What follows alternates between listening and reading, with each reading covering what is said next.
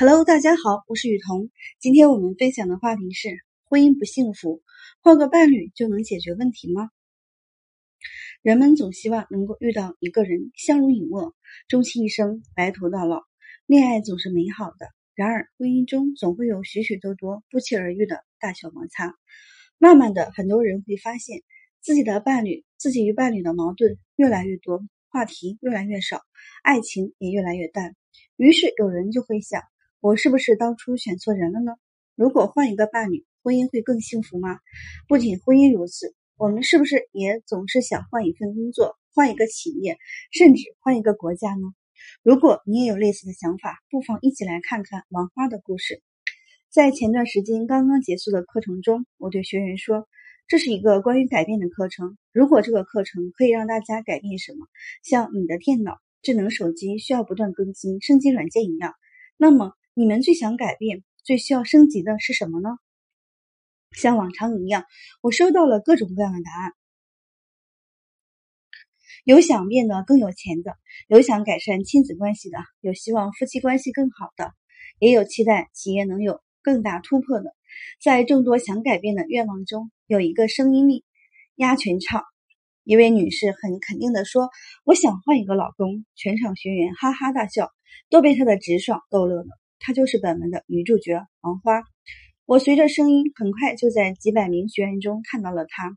她坐在靠前的位置，黑色短发，身穿一件黑色 T 恤，看起来干净利落。从声音的力度就能听出，她是一位精明能干的女士。听过有人要想换工作、换城市，也听过有人想换国籍，而敢于在数百人面前说要换老公的，这还是头一回。为什么要换一个老公呢？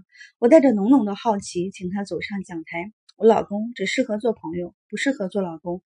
这是王花坐下来说的第一句话。我问他为什么想换老公，他说他软弱、窝囊，什么大事都做不了，还不听话，像毛孔里的石头，又臭又硬，自己的事做不成。我让他按我的方法做，他又不听，不会不会做管理，又不愿意学，总是自以为是。她一口气说了很多老公的不是，还有很多多的我都记不下来。听她数了完老公，我好奇的问：“既然他在你眼里如此不堪，当初为什么选择嫁给他呢？”之前觉得他人品好、善良、肯帮人，对朋友好。可是我嫁他后，才发现他对朋友比对我好多了，谁的话他都听，就是不听我的话。所以做他朋友好过做他老婆。看到这里，各位朋友。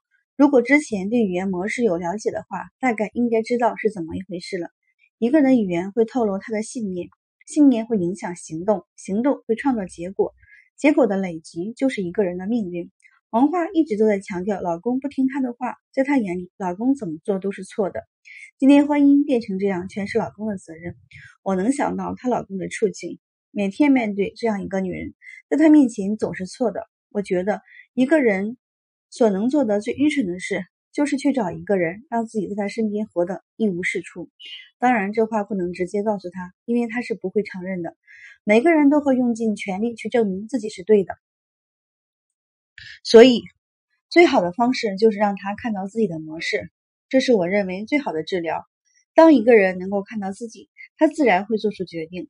于是，我决定用萨提亚的雕塑，让他看清楚他的应对模式。二，既然你想换一个老公，那我们一起来看看换个老公会怎么样，好吗？于是我请他从台下的学员中邀请一位同学扮演他自己，邀请另一位男同学扮演他的老公。你还有你上来。他用目光扫了台下一眼之后，用手指了指其中的两位同学，用命令的语气要求他们上来，仿佛命令他的士兵似的。这样强势的下达指令，又引起了台下一阵大笑。我让他自己的扮演者高高的在上的。我让他自己的扮演者高高在上的站在椅子上，左手叉腰，右手指向老公的扮演者，而老公的扮演者双手抱在胸胸前，脸侧向一边，然后问他：“你和你老公相处是这种感觉吗？”他看了看老公扮演者那侧向一边的脸，说：“是的，是的，他就是这德行。我怎么说他，他就是不听，满口大道理，就是没见他干出什么事儿来。哎，烦死了。”好，既然你不满意这种类型的，那我们换一个吧。于是我从台下选了一位满脸笑容、看起来十分和善的男士上台，把原来的老公扮演者替换下来，单脚跪在他的扮演者面前，左手放在胸口，右手掌心向上，伸向他的扮演者，满脸笑容的仰视着。然后我问他：“这个满意吗？绝对听话，人又长得帅，不好不好，像个奴才，没有男人味儿，不够 man，我不要。”他看了一眼跪在地上的男同学，用一种不屑的语气说道。好，那咱们再换一个。我把目光投向现场的三百多位同学，请自认为有男人味的男士们站起来。一下子，现场有好几十位男士站了起来。我让他从中选了一位他认为最合适的上台，站在他的扮演者面前。大家都相当佩服他的眼光，因为这位男士不光人长得帅，而且男人味十足，看起来就是位成功人士。我让这位男士在王花的扮演者面前站了一会儿。然后问他，面对这样一位高高在上指责你的女士，你心里是什么样的感受呢？他是这么说的：“我受不了，很想逃离。”我接着问他：“如果你很爱他，并且和他已经有了孩子，你不忍心离开这个家呢？那我会跟他对抗。”于是他也学着对方的模样，左手叉腰，右手指向对方，很自然地摆出指责的应对态度。然后还是觉得不舒服，又请工作人员搬来一把椅子站了上去。指向对方，就这样，双方都高高在上的与对方抗衡着。这时，在一旁看着这一幕幕的王花，眼泪已经止不住的流了下来。我问他：“我们已经换了好几位老公了，还要继续换下去吗？”“不要了，不要了。”我明白了，谁也受不了这个女人的。此时，他已泣不成声。那怎么办呢？你有什么可以教这个女人的吗？我轻轻的问他。接下来的故事，我就不一一描述了。换了那么多老公，却依然没有一位好的关系。王花仿佛恍然大悟，眼睛里虽然还闪着泪光，但我看到她嘴角已经情不自禁上扬，脸上也随之露出了灿烂的笑容。用她的话说，那一刻她终于明白，该换的并不是她的老公，而是她自己的行为模式。萨提亚女士把这种模式称为应对姿态。什么是应对姿态呢？应对姿态就是一个人面对外界压力时的惯性反应。常见的应对姿态有以下四种：第一种是指责，这种应对姿态的人总是把责任推给对方，所有的错都是别人的错，在强势的维护自己的利益时，忽略别人的感受，总认为自己是对的，别人是错的，该改变的是你，而不是我。第二种叫讨好。这种应对姿态的人总是感觉自己不好，或者一旦出现问题，就会觉得是自己的错，对别人总是和颜悦色，希望每个人都对自己满意，也时常会牺牲自己满足他人。第三种是超理智，这种人很少会触碰到情感部分，他们会引经列、引经据据典、罗列数据来证明自己的观点是对的。超理智的人往往比较沉闷，不通人情。给人的感觉可能会比较冷漠。第四种是打岔，打岔的人和超理智的人正好相反，在他们的世界里没有什么道理。打岔的人给人感觉是快乐和乐观的，他们很讨人喜欢，因为他们的出现会打破很多僵局或者不愉快的状况，但他们会惯性的逃避压力和责任。以上描述中不难看出，我们主角王花的应对姿态就是指责。也正是因为这样的应对方式，使得她和老公的关系越来越糟。所以她的觉察是对的，真正该换的不是老公，而是她的应对姿态。四，那么该如何改变应对姿态呢？